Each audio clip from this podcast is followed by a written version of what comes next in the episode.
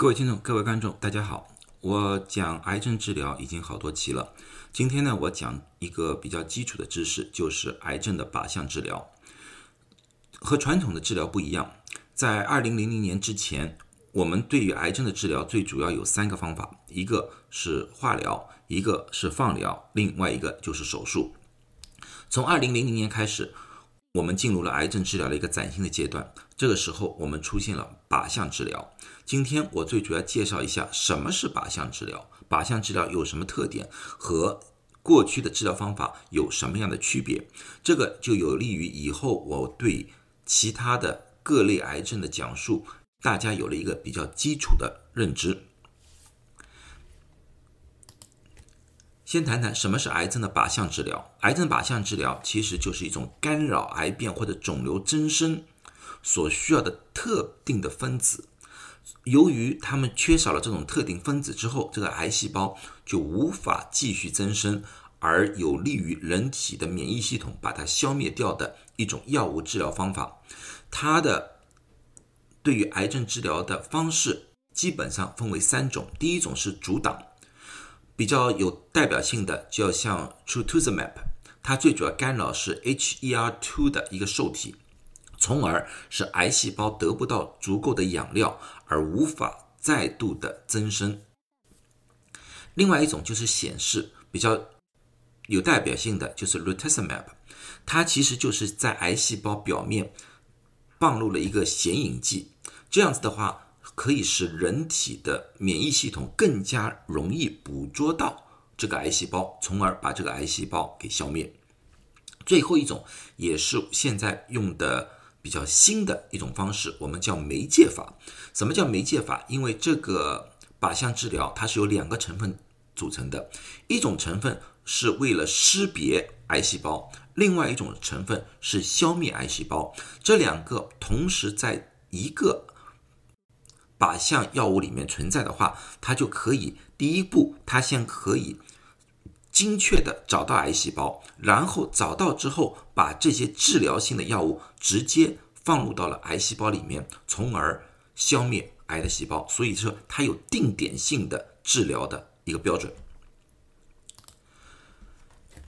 癌细胞从它们的分子来分的话，一分两种，一种呢叫小分子的药物，小分子药物呢一般是化学合成的，它的质量比较小，但是呢，由于是化学形成的，所以对人体来说呢，副作用相对来说大了一点。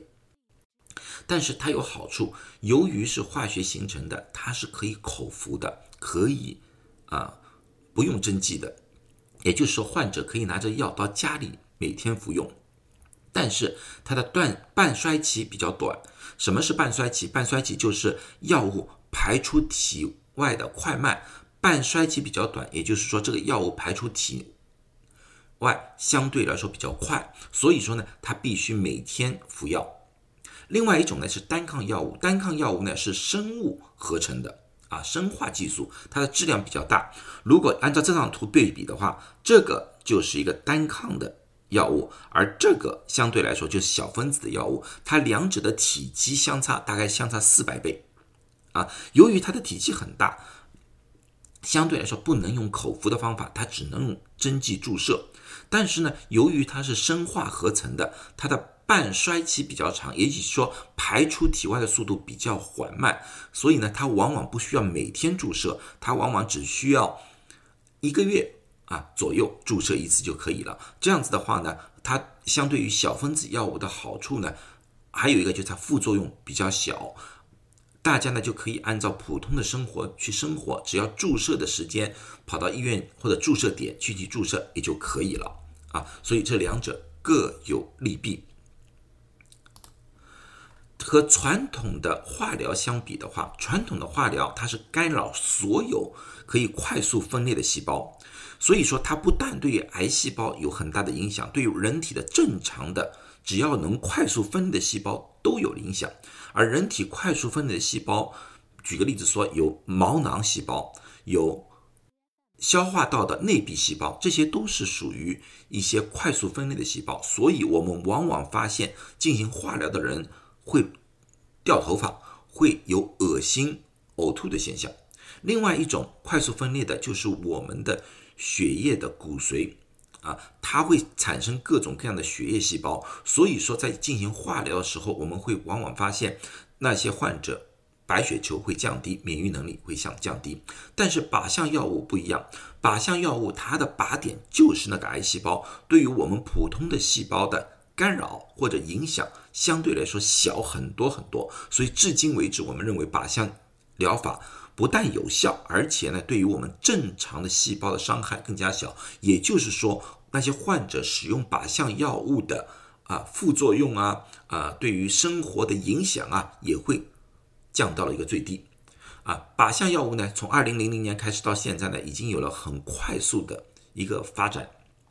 现在呢，对于很多种癌症，比如说乳腺癌啊、多发性骨髓瘤啊，诸如此类的，都有了。一系列的靶向治疗的方法，而且现在我们对于这方面的药物的发展是越来越快了。每年都美国都会有五种到十种不同的靶向药物进入到了市场。当然，我说的再好，也必须告诉大家，任何一种治疗都是有它的缺点的。最明显的一个缺点就是抗药性，因为癌细胞是一个非常聪明的细胞。它如果发现它的靶点被阻挡住的时候，它会慢慢的去寻找新的方式生长自己或者增生。这种情况之下的话，它就会改变它的靶点，也就是说，我们过去找到那个靶点就开始失效了，那么这个靶向疗法也就会失效了。当这种新的生长方式被找出来的时候，我们就必须要。重新寻找新的靶点，重新去遏制住这个癌细胞。现有的靶向治疗，癌细胞往往可以找出新的生长方式，大概是一到两年时间。也就是说，一到两年时时间呢，靶向药物有可能就会失效了。现在的治疗方法呢，往往会用两种不同的靶向药物同时使用在一个癌细胞上面，也也就是说，从多方面。去攻击这个癌细胞。当然，我们对于癌症的靶点还是在刚刚的起步阶段，还有很多的靶点我们还没有找到或者还不了解。随着我们的科研一进一步的深入，我我相信我们会有更多的靶向药物或者更多的靶点被我们找到啊。但是呢，靶向药物呢，也是一个非常困难的一个研发的一个东西来的，它和传统药物是完全不一样的。也就是说，它必须是一个量身定做的，因为它需要找到一个特定的靶点，所以在研发上面的投入非常大，在后期的生产上面也是非常困难。这个不得不引发了一个新的问题，就是价格非常昂贵。一般靶向药物一年所需要花费的费用。几万到几十万，甚至于上百万美金，个人来说的话是非常难以支付这个的，除非有国家的啊保险的介入。这个呢，对于一些贫困国家，对于一些呃政府没有多少能力的，相对来说就很难很难推广。这个就是靶向药物的缺点啊。